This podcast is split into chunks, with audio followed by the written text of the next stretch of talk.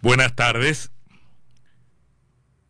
Nos enteramos ayer, se enteró ayer la sociedad y sobre todo el sistema político que el economista Javier Milei, un personaje tan conservador como estrafalario, puede ser el futuro presidente de la Argentina.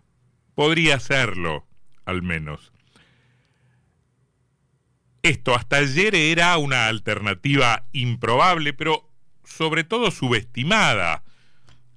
Subestimada por casi todo el mundo, por nosotros mismos subestimada. Esa hipótesis o esa posibilidad que todavía exige por lo menos una escala más, acaso dos, primera vuelta, eventual balotaje, pondría a prueba muy seriamente a las instituciones argentinas, aunque ciertamente es ir demasiado adelante en una política que es vertiginosa, sorprendente y que nos va entregando sorpresas muy a menudo. Pero es de todos modos un interrogante. Uno puede recordar que cuando eh, que cuando Donald Trump se encaminaba a ser presidente de los Estados Unidos, el sistema político y en general el mundo político se preguntaba si eh, las instituciones de los Estados Unidos eran suficientemente sólidas como para soportar lo que se podía prever de un populista, de un populista de derecha como es Trump. Y mal que mal, las instituciones de los Estados Unidos em, eh, funcionaron, respondieron bien al punto de que hoy el expresidente está rindiendo todavía algunas cuentas pendientes. Tomemos nota, de todos modos, de que las instituciones argentinas son mucho más precarias y hay allí entonces un inmenso signo de interrogación de cara al futuro o de cara a lo que podría ser el futuro, un futuro posible con ley presidente de la República. De todos modos, ley debe sortear octubre y eventualmente noviembre para que nos pongamos a pensar más seriamente en esas cosas en un escenario que está abierto. Esa es otra conclusión posible respecto de la elección presidencial y respecto de la elección para elegir gobernador en Entre Ríos. Estamos frente a escenarios absolutamente abiertos. Hay otra novedad, por lo menos otra en la elección de ayer, y no es que el sistema mediático, parcialmente modificado o alterado en los últimos años por la gravitación, por el auge, por la penetración de las redes sociales, no haya influido jamás en las elecciones. El sistema mediático siempre, de alguna u otra forma, incide en las elecciones, en mayor o menor medida, dependiendo de otro montón de cosas. Siempre ha sido relevante. Pero nunca como ahora, jamás como ayer, alguien pudo atribuir a su inserción mediática a la imagen construida desde la televisión una victoria presidencial. No ha pasado nunca. Ha habido candidatos con, con mayor predominio de, de, de su inserción mediática o televisiva. Ahora, nunca en la dimensión en que esto ha ocurrido ayer en la Argentina. Milei es un candidato que de ninguna manera debe su victoria a la potencia de una fuerza partidaria, a un desarrollo territorial, que por cierto es inexistente, o a la gravitación de los aparatos. Nada de eso. Milei ganó porque su imagen y fundamentalmente su imagen televisada, clave en el nivel de inserción popular que ha adquirido, ha sintonizado evidentemente con, humor, con un humor social que estaba allí, que seguramente era previo y que él estimuló y terminó capitalizando. Ese primer dato se combina también con otra noticia, o mejor dicho, con otra confirmación que para mí es altamente inconveniente. El triunfo de Milei, atribuible por supuesto, no descubrimos nada, mucho más a la bronca popular que a su extraordinaria ortodoxia se explica mucho más por la capacidad de capitalizar el malestar popular y el fastidio popular que por eh, sus planteos exageradamente ortodoxas, digo, em, eh, ese triunfo sepulta, al menos por un tiempo, el carácter determinante de los partidos políticos. Sepulta, al menos por un tiempo, hasta que resuciten, la condición de ser instrumento decisivo de los partidos políticos. Sepulta, al menos por un tiempo, su capacidad de ser herramienta indispensable para alcanzar el poder. A mí este me parece un dato muy importante y es tal vez el dato para mí menos alentador o más desalentador de la elección de ayer. Se confirma un proceso de pérdida de gravitación de los partidos políticos. Por supuesto, no comenzó ayer. Lo de ayer en todo caso puede ser hasta acá una suerte de clímax. Es notable porque tengo la sensación de que nadie se va a lamentar mucho por ello. Nadie llorará por eso.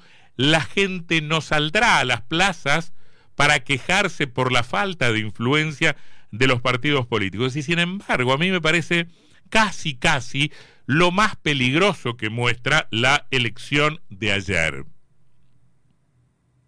Porque la democracia es básicamente un sistema pensado para que gobierne el equilibrio, para que imperen ciertos equilibrios y para que lo permanente, o sea la ley, o sea las instituciones, estén por encima de los caprichos de los hombres, de quienes gobiernan, de quienes circunstancialmente y por un periodo determinado han reunido la legitimidad suficiente para hacer el poder.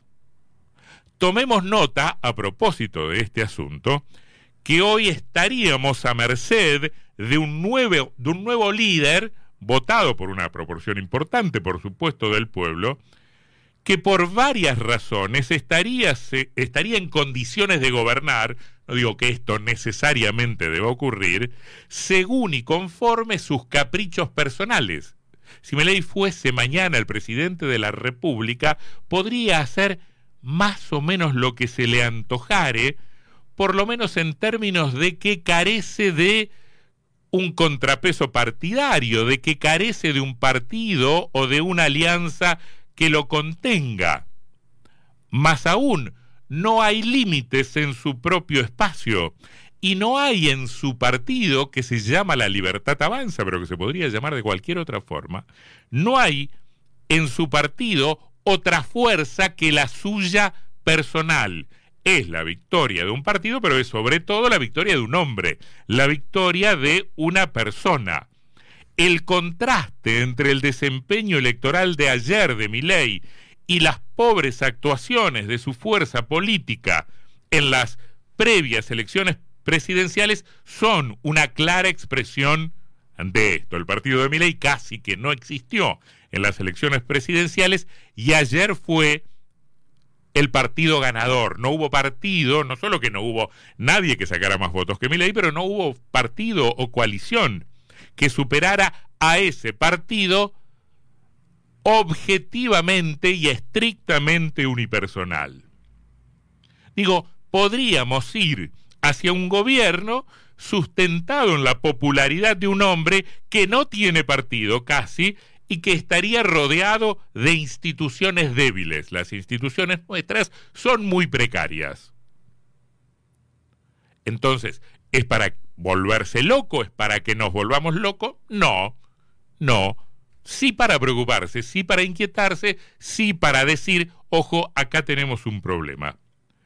En un contexto en el que nos enfrentamos a muchas rarezas, a muchas rarezas políticas, eh, ideológicas y de comportamiento electoral que se burla de los encuestadores, de los expertos, de los cientistas sociales, de los políticos eh, que pretenden saberlo todo, que pretenden anticiparse a las reacciones populares y que sobre todo plantean con un nivel de certeza parecido a, al dogma sus postulados, finalmente redondamente ignorados por la ciudadanía. Digo, nos enfrentamos a muchas rarezas. Ha ganado las elecciones presidenciales, por lo menos en esta instancia, de primaria, es un sujeto de una derecha muy radical, muy violenta, y ha sido escoltado por una coalición de centro derecha en la que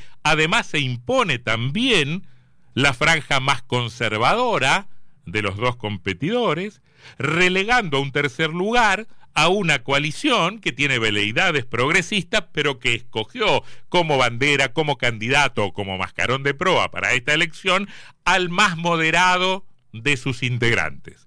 Gana la derecha radical, segundo en una fuerza de centro derecha, en la que se impone la expresión eh, más conservadora o directamente más reaccionaria, seguida en tercer lugar por, por una por una coalición presuntamente progresista que elige al más moderado de todos para disputar el poder. Uno diría, bueno, pero entonces del centro a la izquierda hay un amplio espacio, un espacio enorme, gigante, que debería ser ocupado. Que debería ser ocupado porque hay ahí un espacio para crecer. Bueno, allá las fuerzas de izquierda hicieron una pobre elección de izquierda, de progresistas, como se llaman, han hecho también una pobre elección. Milei ha asestado un golpe tremendo, furibundo, a un sistema político que por lo menos en los últimos tres gobiernos, es decir, nos puede gustar más o menos el golpazo al sistema que da Milei. Lo que no podemos hacer es dejar de entenderlo.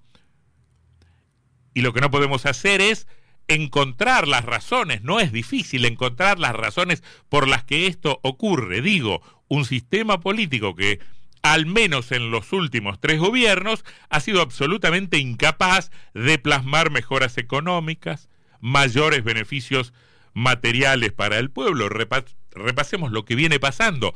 Al votar en 2015, el pueblo castigó, le dio la espalda al gobierno de Cristina Fernández en un contexto de dificultades económicas. Al votar en 2019, el pueblo castigó al gobierno de Mauricio Macri en medio de incrementadas dificultades económicas. Ahora, al votar en 2023, al empezar a votar en 2023, el pueblo castiga o empieza a castigar al gobierno de Alberto Fernández. Digamos, hay fracasos sucesivos, fracasos sucesivos que explican, nada de, nada de esto es un descubrimiento genial, que explica el fastidio, el hartazgo, el hastío, el cansancio de la ciudadanía, que vota como vota, pero que dice algo bastante sencillo de decodificar en un punto. Castiga a los gobiernos pero en realidad castiga a todo el sistema político. Si ese castigo es apropiado, oportuno, pertinente, es el arma mejor, bueno, ya es otra discusión. Ahora, el castigo es bastante evidente a todo el sistema político, a todos los gobernantes. Buena parte de la ciudadanía, con motivos, con muchísimos motivos, con una enorme cantidad de razones, ven los políticos gente incapaz, inescrupulosa, ineficiente e improvisada. Cuán ajustada es esta mirada es un asunto a discutir. Difícil de desmentir es que esa es la mirada predominante o de enorme gravitación cuantitativa entre la sociedad argentina. El voto de ayer dice muy, muy claramente esto castigan al sistema político, la ciudad de un tercio, por lo menos de la ciudadanía, castiga al sistema político y entroniza como ganador, no sé, una, una herramienta que habrá que habrá que ver si es la mejor. Eso es, es, usa como masa o como martillo un sujeto absolutamente impredecible, impredecible, muy conservador, muy, muy, muy reaccionario, con, con, con muchas em, eh, con, muchas evidencias de que estamos frente a un sujeto de tendencias autoritarias, más allá de su carácter estrafalario y de lo absurdo que suena una dedicatoria a sus perros. Digo, la, política está muy degradada. Eh, tuvimos un presidente que bailaba en, en la casa de gobierno, o una presidenta que hacía lo, mismo, y alguien que dedica la victoria a sus perros. Digo, bueno, esta es la política que se retroalimenta de una, de una sociedad que vota como vota con un nivel de, de politización o de despolitización bastante, bastante notable. Eh, por supuesto que ese castigo podrá terminar siendo mañana autocastigo o algo parecido. Por supuesto que el escenario no luce eh, prometedor, ¿no? Pero bueno, eh, muchas cosas que prometían también terminaron, terminaron fracasando. Se ha castigado a la política tradicional, a todos, a todos por igual, independientemente de las responsabilidades en este momento bastante degradado, decadente y fracasado de la Argentina.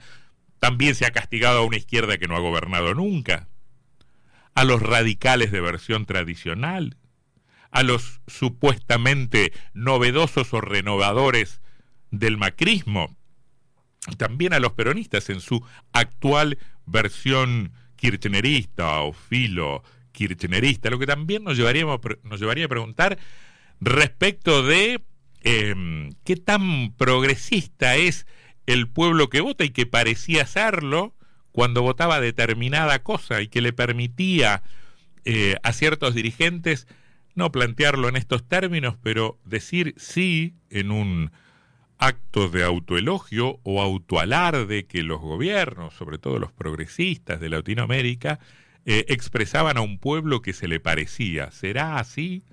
¿Fue así? ¿Seguirá siendo así? ¿Es cierto que tenemos los gobiernos, este, no que nos merecemos, sino a los que nos parecemos? Bueno, el resultado de ayer es un espejo inquietante. ¿Acaso también porque los supuestos progresistas no eran tan virtuosos, no eran tan virtuosos?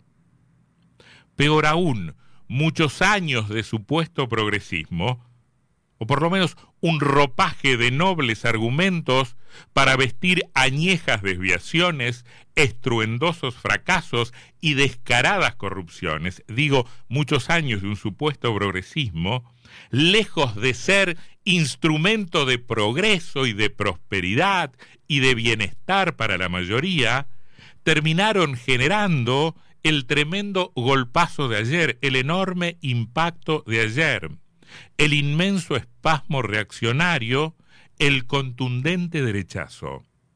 A su tiempo, ¿acaso la historia tenga algo que decir al respecto?